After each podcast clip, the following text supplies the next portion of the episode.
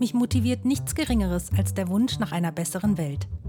Joseph Beuys berühmtes Zitat Jeder Mensch ist ein Künstler steht dabei im Mittelpunkt meines künstlerisch-pädagogischen Sujets. Jeder Mensch kann und soll bewusster Gestalter seines Lebens sein. Wenn Kunst uns bewegt, bewegen wir uns auch. Mein Name ist Birgit Axler-Konitz. Willkommen zum Educast von Du und ich, das Atelier. Episode 9 Die schönen Künste. Literatur und Lyrik und was sonst noch so kreucht und fleucht. Was ist Literatur? Die Definition von Literatur ist nicht einfach, obwohl jeder Mensch sofort versteht, was gemeint ist, wenn von literarischer Bildung, von Literaturkritik, Literaturangaben oder weiterführender Literatur die Rede ist. Sie hängt sowohl von historischen Einflüssen als auch von individuellen Sichtweisen ab. Der ursprünglich sehr breite und neutrale Begriff von Literatur wurde als Gesamtheit alles schriftlich Aufgezeichneten bezeichnet. Die konkrete Definition von Literatur hängt davon ab, was sie leisten soll, was sie erfüllen muss, was sie im Idealfall vermag. Das DTV-Lexikon definiert neutral. Hier ist Literatur das, was andere nach verschiedenen Kriterien ordnen. Literatur ist die Gesamtheit der schriftlich niedergelegten Äußerungen, im engeren Sinn das gesamte schöngeistige Schrifttum. Die Literatur wird nach Epochen, Völkern oder Sachgebieten geordnet und so weiter und so fort. Autor und Literaturwissenschaftler Gero von Wilpert sah die Literatur im engeren Sinn als die Gesamtheit der Sprachkunstwerke, die besonderen ästhetischen Kriterien genügen und in ihrer höchsten Form Dichtung sind. Welche Kriterien das sind, sagte er allerdings nicht. Literatur ist hier alles, was zum Gegenstand der Literaturwissenschaft werden kann. Da die Literaturwissenschaft sich auch um die Analyse mündlich überlieferter Zeugnisse bemüht, zählt entgegen dem ursprünglichen Wortsinn auch nicht schriftlich Niedergelegtes dazu. Auszug aus seinem Sachwörterbuch der Literatur. Literatur. Doppelpunkt. Lateinisch Literatura. Buchstabenschrift. Schrifttum, dem Wortsinn nach der gesamte Bestand an Schriftwerken jeder Art, einschließlich wissenschaftlicher Arbeiten über alle Gebiete, vom Brief bis zum Wörterbuch und von der juristischen, philosophischen, geschichtlichen oder religiösen Abhandlung bis zur politischen Zeitungsnotiz. Demgegenüber steht die sogenannte schöne Literatur, die nicht zweckgebunden ist, sondern aus sich selbst heraus besteht und eine eigene Gegenständlichkeit hervorruft durch besondere, gemüthafte und ästhetische Gestaltung des Rohstoffs Sprache zum Sprachkunstwerk wird und in der Dichtung die höchste Form erreicht. Hierzu zählt eben auch die mündliche Überlieferung. Mythos, Sage, Märchen, Sprichwort, Volkslied. Nicht alle Literatur ist Dichtung. Nicht alle Dichtung Literatur im Wortsinn. Literaturkritiker Marcel Reich-Ranitzky definierte Literatur wie folgt. Literatur muss Spaß machen. Sie soll den Menschen Freude, Vergnügen und Spaß bereiten und sogar Glück. Reich-Ranitzky brach damit mit der Unterscheidung von Höhenkamm und Unterhaltungsliteratur. Es gilt, so Reich Ranitzky, mit guter Literatur zu unterhalten, jedoch auf intelligente Weise. Durch Literatur lernen wir uns selber besser verstehen. Bücher lesend, so heißt es in seiner Autobiografie Mein Leben, wollten wir vor allem uns selbst verstehen was meines Erachtens für die gesamten schönen Künste gilt. Also kunstschaffend, also gestaltend, wollen wir vor allem uns selbst verstehen. Es gibt auch Versuche, die Fiktionalität zum eigentlichen Bestimmungsmerkmal von Literatur zu erheben. Literatur ist dann alles, was eine Als-ob-Realität erschafft, die nicht wahr sein muss, aber wahr zu sein scheint, was buchstäblich wahrscheinlich ist. Aber auch das Kriterium der Fiktionalität reicht nicht hin. Denn es gibt zweifellos auch zahlreiche nicht fiktionale literarische Texte, zum Beispiel Autobiografien, Memoiren, Tagebücher, Reiseberichte, Traktate und Briefe, die zu Recht als Literatur gehandelt werden. Fazit. Was Literatur ist, hängt neben zahlreichen Faktoren auch vom Rezipienten, also von der lesenden Person ab. Was ist Lyrik? Lyrik ist neben der Epik und der Dramatik die dritte literarische Gattung. Damals noch aus der Schule oder vielleicht aus deinem Alltag kennst du lyrische Werke wahrscheinlich eher als Gedichte. Dabei stellt der Begriff Lyrik die Oberkategorie dar, denn im alltäglichen Verständnis denkst du sicherlich direkt an ein gereimtes Gedicht. Die Reimform ist jedoch keine notwendige Voraussetzung, um von Lyrik zu sprechen. Doch dazu kommen wir später. Der Begriff Lyrik leitet sich von dem griechischen Wort Lyra für Leier ab. Ursprünglich bezieht sich der Begriff also auf Gesänge, die mit dem Musikinstrument Lyra begleitet wurden. Wenn du also Songtexte, im Englischen Lyrics genannt, magst, hier haben wir den Zusammenhang. Grob gesagt versteht man unter Lyrik alles, was in Gedichtform geschrieben oder überliefert wird. Dabei ist die Form meist kurz und in Versen und Strophen aufgeteilt. Aber es finden sich auch Gedichte, die nicht notwendigerweise an den Reim oder eine rhythmische Gestaltung gebunden sind. Ursprünglich galten Gedichte erst als solche, wenn sie in Vers- und Reimform geschrieben waren. In modernen lyrischen Texten findest du aber auch freie Verse mit freien Rhythmen.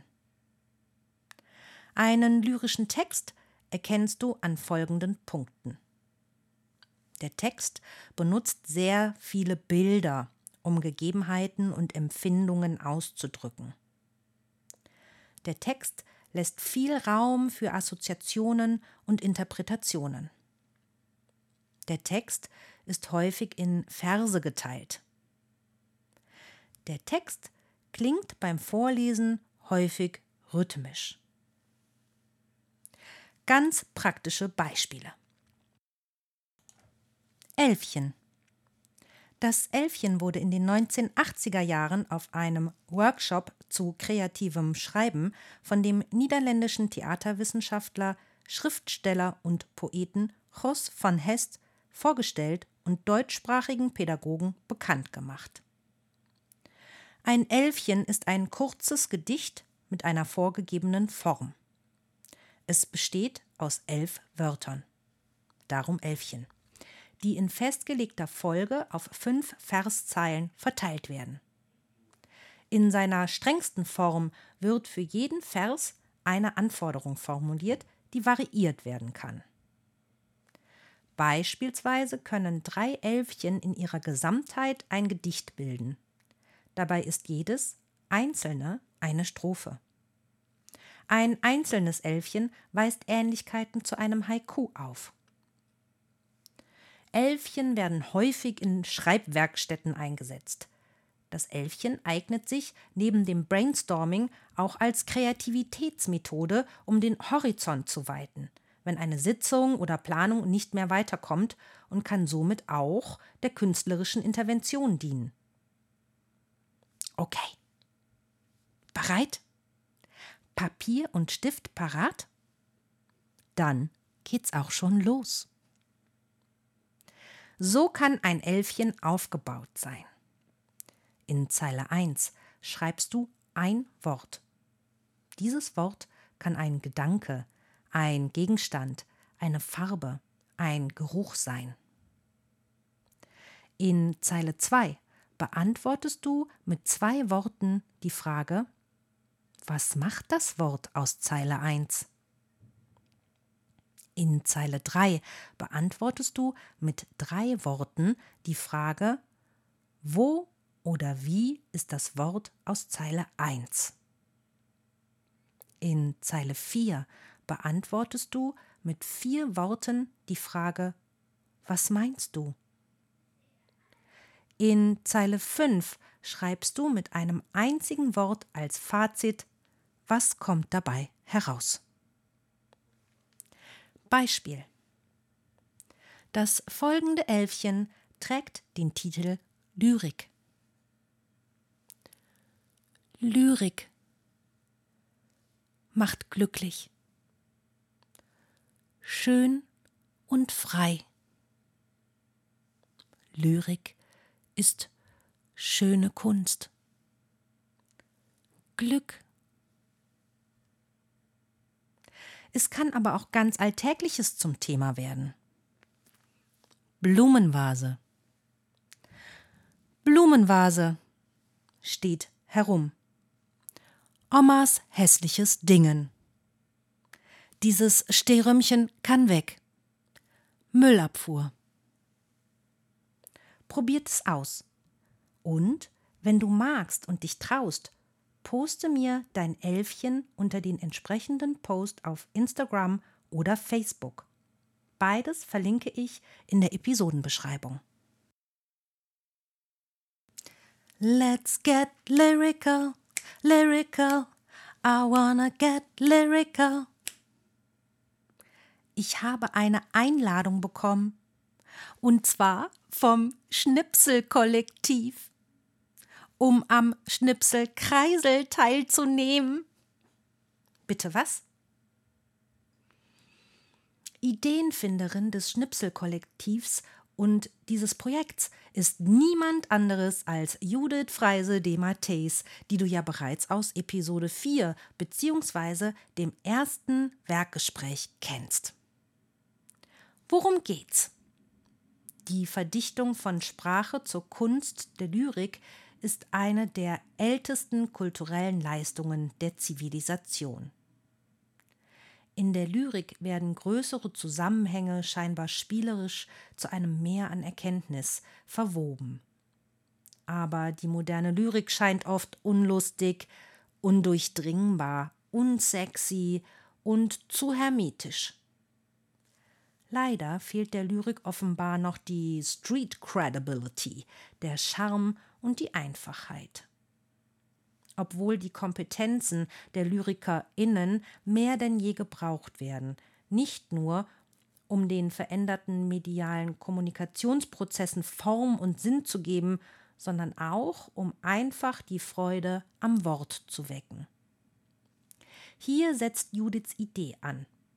Ihr Vorbild dabei ist die Literaturnobelpreisträgerin Hertha Müller. Sie hat eine tolle Methode der modernen und impulsiven Dichtkunst gefunden. Eines Tages fing sie an, aus der Zeitung Fotos und Wörter auszuschneiden. Sie klebte die Bilder und Wörter auf eine Karte. Sie bildete Sätze, lyrische Reime, neue Wortschöpfungen und Collagen. Jede Karte eine kleine Inszenierung. Judiths Workshop Machen wir es wie Frau Müller, schneiden, legen, kleben funktioniert eben nach dieser Methode. Ausschneiden, auslegen, ausprobieren, aufkleben. Die Steigerung des Ganzen ist der Schnipselkreisel. Die eine Teilnehmerin schneidet die Wortschnipsel aus, schickt diese aber ganz oldschool per Briefpost an eine weitere Mitstreiterin. Analog und nur geistig verbunden wird der Brief zu einem gemeinsam vereinbarten Zeitpunkt geöffnet und die geschenkten Worte und Bilder aufgeklebt. Zum Zeitpunkt dieser Episodenproduktion steht mir das alles noch bevor und ich bin schon sehr gespannt und freudig aufgeregt. Also sammle ich ausgeschnittene Wörter und Buchstaben, Bilder, Papiere, Illustrationen. Durchforste meine Wohnung nach Zeitschriften, alten Büchern, Prospekten, Werbung, Postkarten, Bildern, Büro und Verpackungsmaterial. Weil ich neugierig war, habe ich das Schneiden, Legen, Kleben à la Hertha Müller einfach mal ausprobiert und kann es dir wärmstens empfehlen. Es hat hohes Suchtpotenzial und macht wahnsinnig viel Spaß. Du möchtest wissen, wie so etwas aussieht? Google einfach Hertha Müller Gedichte oder schau auf mein Instagram-Profil unter Coaching-Kunst-Kommunikation. Überzeuge dich selbst von der Street Credibility, die Lyrik haben kann. Besser ist aber noch, probier es einfach selbst aus. Und damit endet Episode 9, die schönen Künste, Literatur und Lyrik und was sonst noch so kreucht und fleucht. Bis dahin. Vielen Dank fürs Zuhören und vielleicht bis zum nächsten Mal beim Educast von Du und ich, das Atelier. Es grüßt freundlich Birgit Axler-Konitz.